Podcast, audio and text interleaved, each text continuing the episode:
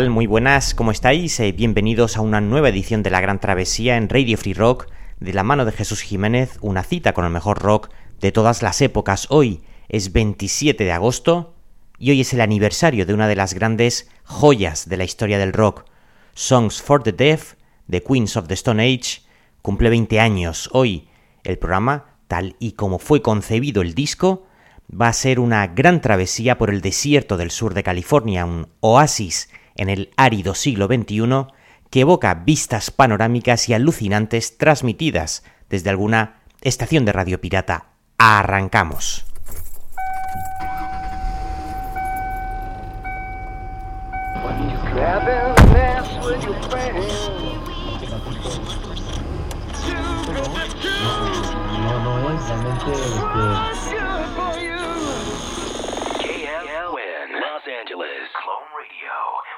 Songs that sound more like everyone else than anyone else. Clone. Clone. Hey, all right, it's Kip Casper, Clone Radio. LA is infinite. Repeat. How we feeling out there? How's your drive time commute? I need a saga. What's the saga? It's songs for the deaf. You can't even hear it.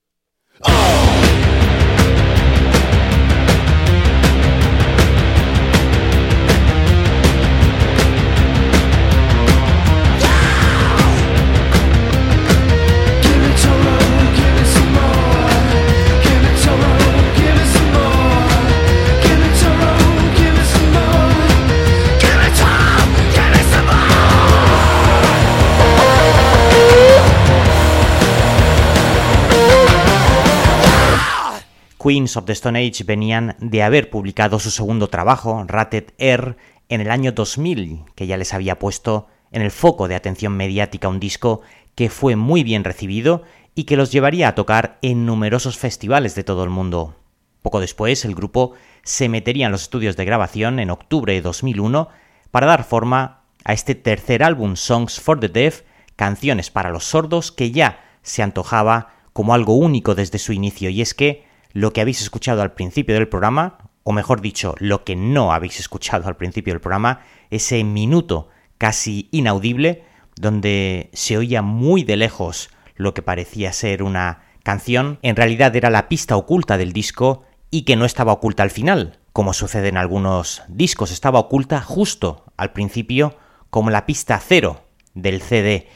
Es decir, para escucharla pues nada más poner el CD con la canción primera, uno tenía que darle al botón de rebobinar, de retroceder, y ahí se encontraba esa especie de experimento oculto que en realidad se llamaba The Real Song for the Deaf, un disco que continuaba con la primera canción, esa desquiciada You Think I Ain't Worth a Dollar, But I Feel Like a Millionaire, te crees que no valgo ni un dólar, pero yo me siento como si fuera millonario, un tema cantado por el bajista de la formación Nick Oliveri, aunque hay que decir que la formación pues era casi más un colectivo, ya que Mark Lanegan y Dave Grohl formarían parte de él. El viaje sin duda sería muy intenso después de todo, el álbum estaba destinado a ser precisamente eso, un viaje, dado el cambio de estilo de las canciones entre cada pista o la incapacidad de discernir quién es a veces el cantante principal de la banda, dado que teníamos a Josh Home,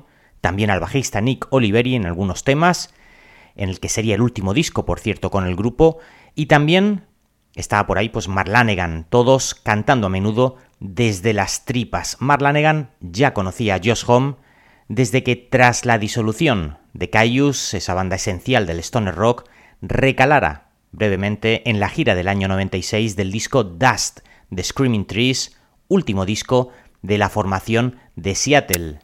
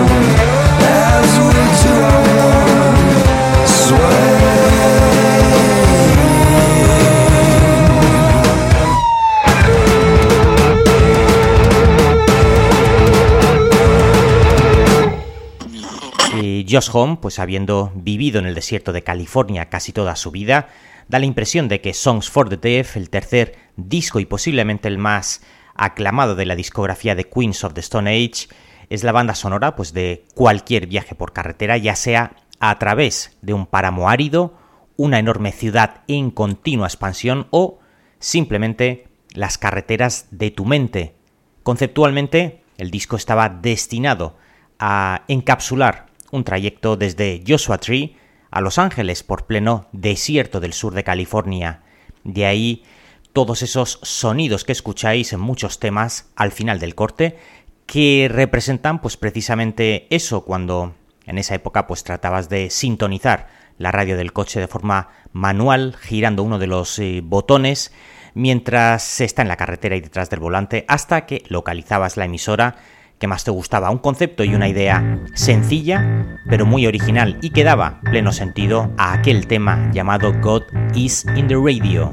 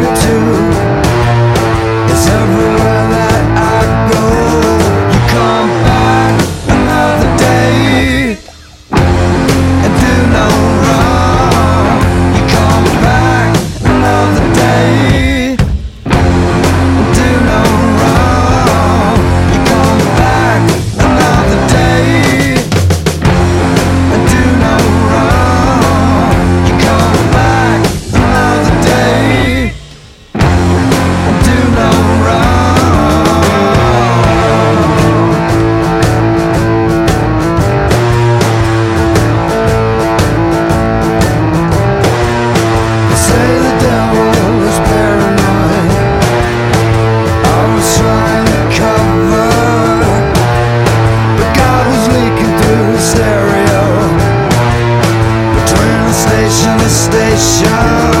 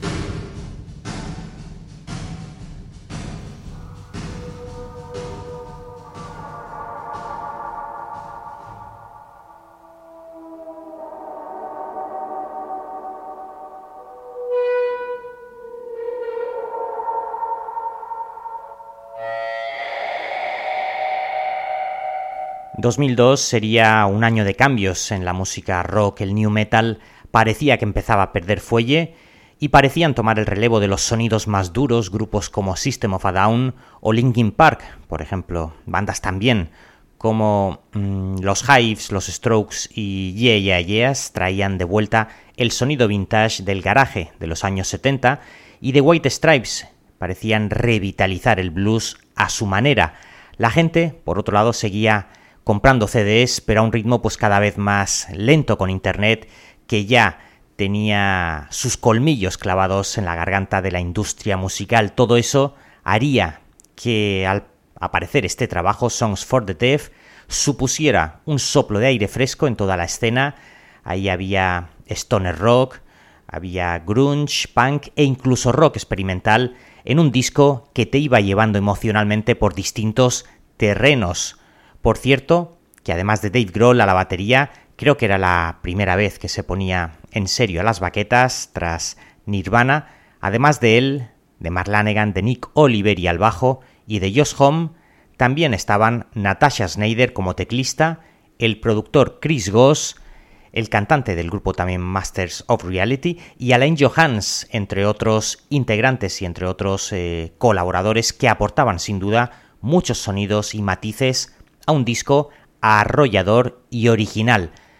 Todos los distintos DJs que escucháis, algunos son ellos poniendo voz a esas geniales presentaciones, aunque también estaban Jesse Hughes de los Eagles of Death Metal o Lux Interior de los Cramps, DJs que van desde mexicanos amantes del punk hasta rednecks temerosos de Dios. Y por si alguien se lo está preguntando, el DJ Héctor Bonifacio Echeverría Cervantes de la Cruz Arroyo Rojas es el mismo Alain Johans. Ustedes que son padres de familia. Buenas tardes, señoras y señoritas. Aquí está el DJ Héctor Bonifacio Echeverría Cervantes de la Cruz Arroyo Rojas. Esta es la radio que sacó a toda la estación donde el rock vive y no muere. Vamos a escuchar un par de temas de Queens of the Stone Age. Primero vamos a escuchar First It Giveth. Qué música impresionante, temible y verdaderamente ahora. Van a ver, a ver, a ver, aquí va, aquí va, aquí va, aquí va.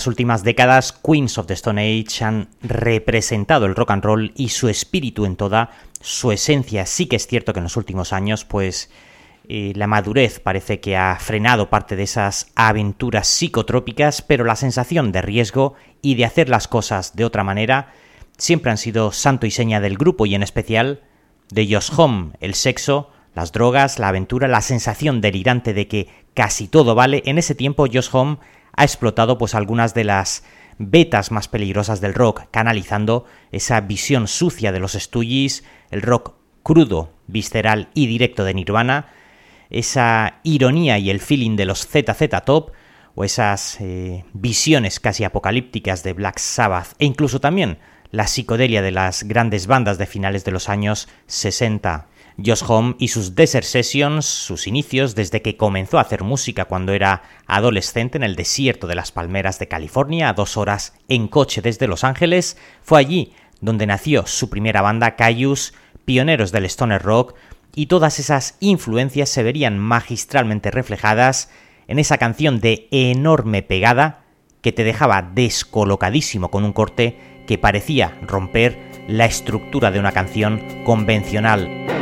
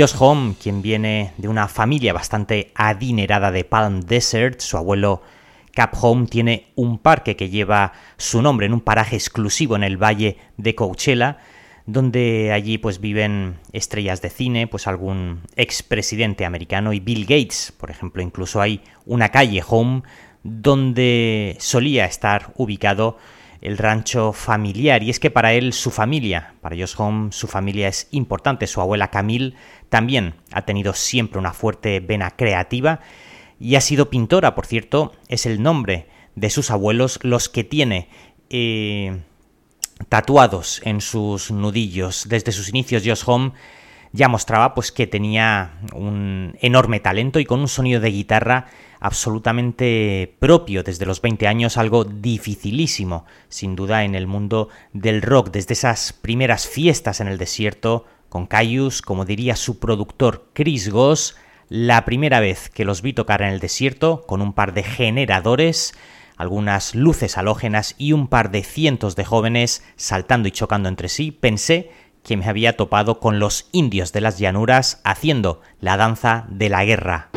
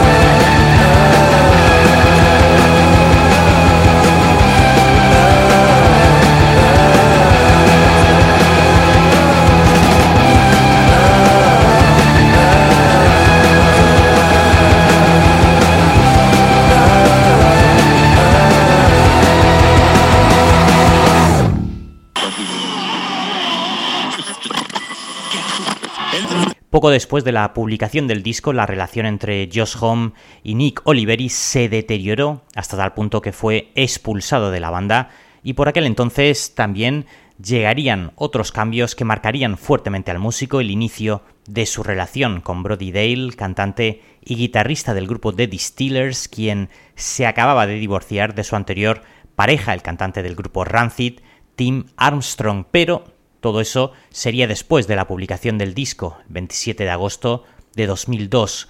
un álbum que se vendió razonablemente bien, alcanzando el puesto número 4 en el Reino Unido y un puesto número 17 en Estados Unidos, lo que les convertiría pues en un grupo que con los años iría pasando a ser un grupo de culto para minorías, a ser una banda referente en todo el panorama internacional, siendo cabezas de cartel en numerosos festivales, 3 millones de discos vendidos en todo el mundo con el paso de los años, una cifra baja para, sin duda, lo que este disco merece. Un álbum Songs for the Deaf producido por Josh Home junto a Eric Valentin y Adam Casper, quien en ese momento estaba simultaneando su trabajo de producción junto a Pearl Jam en el disco Riot Act y a Foo Fighters en su álbum One by One. Si bien la mayor parte de este álbum se compone de una base de distintas jam sessions, algunas de las canciones en las que se alejan de su, bueno, de su estilo normal también eh, destacan sobremanera. El mejor ejemplo, sin duda, es la canción de cierre Mosquito Song, una espeluznante balada folclórica que presentaba una multitud de instrumentos que incluían acordeón, secciones de cuerda, metales, piano y por supuesto varias guitarras acústicas. Un disco que si no lo tenéis os aseguro que merece la pena que os hagáis con él. Y si es eh, alguna de las ediciones de lujo con distintas canciones extra, pues mejor. Con ellos, con Queens of the Stone Age, nos vamos a despedir. Como siempre, muchas gracias a todos por vuestra compañía, muchas gracias también por vuestros comentarios, likes y suscripciones, y muchas gracias a los mecenas y patrocinadores del programa. Y recordad también que si queréis y os apetece, Podéis apoyarnos y colaborar con nosotros desde el precio de una cerveza al mes y así acceder a todo el contenido en exclusiva con cientos de programas eh, eh, del archivo histórico. Simplemente en el botón azul, en iVoox, donde pone apoyar, ahí podéis hacerlo. Nos vamos. Chao.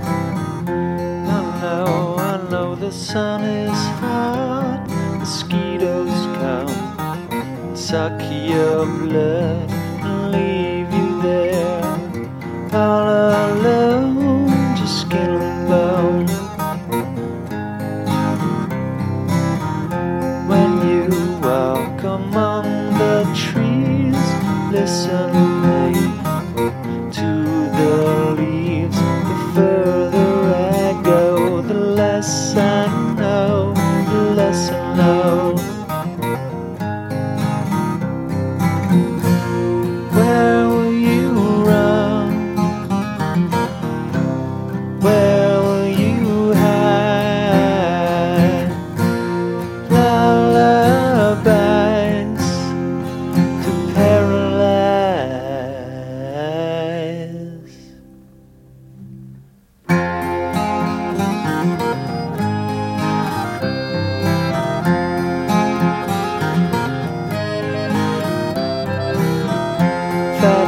Soft, pink and weak foot and thigh, tongue and cheek. You know I'm told they swallow you whole, skin and bone.